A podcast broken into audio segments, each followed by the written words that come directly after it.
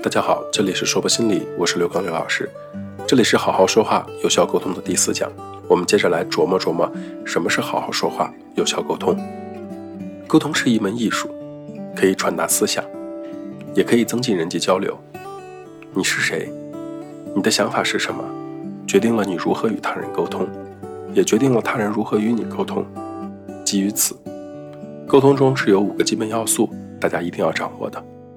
这五个要素包括：第一，谁在说；第二，对谁说；第三，说什么；第四，怎么说；第五，通过什么途径去说。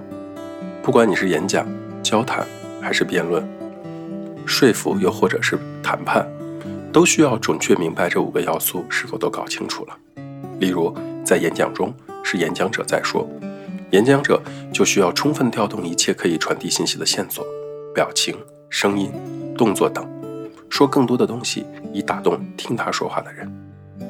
演讲的目的是能够自在得体、有逻辑地向一般听众进行陈述。演讲的特质是向中立听众系统的、不受干扰地进行陈述。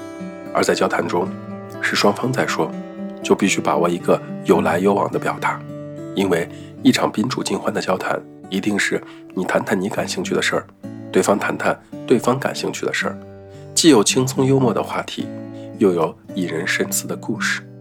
沟通这件事儿永远是双向的，不是你单方面的把事情讲完，任务就结束了。在说服对方时呢，是挑着说，挑那些基于事实又和对方关系密切，并且对对方有深刻影响的内容来说。就像我们去商场买东西。如果销售员可以在了解我们需要的基础上，有针对性地推荐给我们商品，那么我们或多或少都愿意参考一下对方的意见。说的通俗点，基于真诚的前提下，见人说人话，见鬼说鬼话，可能是合适的。毕竟每个人的认知和想法都或多或少是有差别的。那么和打鱼的说打鱼的话，和砍柴的说砍柴的话。贴近对方的说话习惯、思考模式以及表达方式，总是最有利于达到良好沟通的效果。同样，说服不能只用在外界，也可以用于自身。很多自我激励、自我成长的课程，其实就是说服技巧的一种延伸。那么，在辩论中该怎么说呢？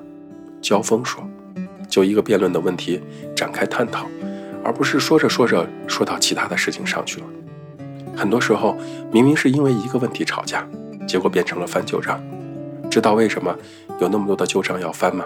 因为每一次都没有说到点子上去，才会让矛盾越积越多。结果每一次都变成了一方向另外一方展示你再怎么伤害我，和你都怎么伤害了我。在谈判中，沟通却是一件要打起十二分精神的事情。谈判重在协调。也就是双方合作才能解决问题的情况下，让双方尽量的实现双赢，又实现自己的主张，兼顾到对方的需求，就需要我们从理解的角度去做表达，让对方知道问题也许很棘手、很复杂，甚至还可能有针锋相对的状态，但是我们却并非出于恶意，只是努力的找到一种方式，最好的实现双方的目标。听了以上关于沟通的套路，大家是否有一些新的收获？沟通能力是一项人人都可以拥有的技巧，它能帮助你在维持现在的关系前提下，从对方的身上获得你所需要的信息。可是，沟通从来都不是天生就会的技能，要通过后天的不断学习，才有可能让自己在沟通和表达中做得更好。既然沟通是一个不断学习的过程，那么就一定会有很多值得琢磨的地方，也一定有很多巧妙设计的小心机。这不是腹黑，这是智慧。要知道，温和的沟通可能蕴含了辩论和谈判，娓娓道来的说服也可能需要演讲的华彩和沟通的诀窍。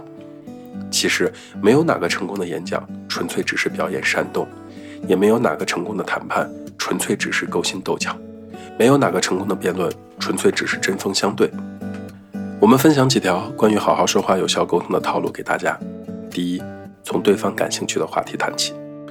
美国总统罗斯福曾经这样讲：“抓住人心的最佳方法就是讨论对方感兴趣的事情，真诚地赞美对方，满足他人被重视的感觉。想要开展一场有效的沟通，一定找到的话题是对方感兴趣的话题，或者是对方和你都感兴趣的话题。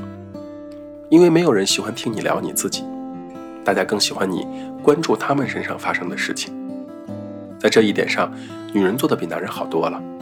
男人在沟通中喜欢听内容和事实，而女人则专注讲话者和聆听者之间的关系，对沟通的气氛更加的在意。简单的说，女人在沟通中会让对方觉得她更感兴趣，而男人会对自己感兴趣的内容和事实表现出更强的关注。第二，要对自己谈的内容有信心。说话是一件人人都会的事情，但是要做到自信、流畅、清晰、生动的表达，还有什么表情自然、姿态、手势协调之类的，却是一件不容易的事情了。如果你真的不知道该怎么做，多看看优秀的节目主持人在谈话的过程中是怎么去表达和处理的，日积月累，你就会在沟通和表达这件事情上做得更好。可能有人会说，会沟通是性格外向者的专利，想把一个从小就性格木讷的人培养成舌灿莲花的演讲高手，这不科学。请相信，每个人在某个特定的问题上都可以是很好的演说家。如果说的狠一点的话，我想说，性格内向只是嘴笨。嘴笨不代表脑残，其实性格内向不是问题，发现不了性格内向带来的优势才是问题。任何的性格都可以找到适合自己的说话方式，而且只要你善于发挥自己的优势，大胆去说，就会越说越有自信。第三，突出重点，简明扼要，有针对性。要知道，人都是以自我为中心的，就算你在台上讲话，也没有人像你想象中的那么去关注你。除此之外，你会发现，人生有很多这样的时刻，你想说话，却发现机会稍纵即逝，不得不在短时间内解决。那么突出重点，简明扼要，不拖泥带水，就能够帮助你迅速地赢得别人愿意听我们好好说话的机会。第四，注意观察对方的反应，随时对讲话的内容做出调整。所谓不会说话，最重要的标志就是容易一不小心得罪人，三言两语就让旁人觉得不舒服。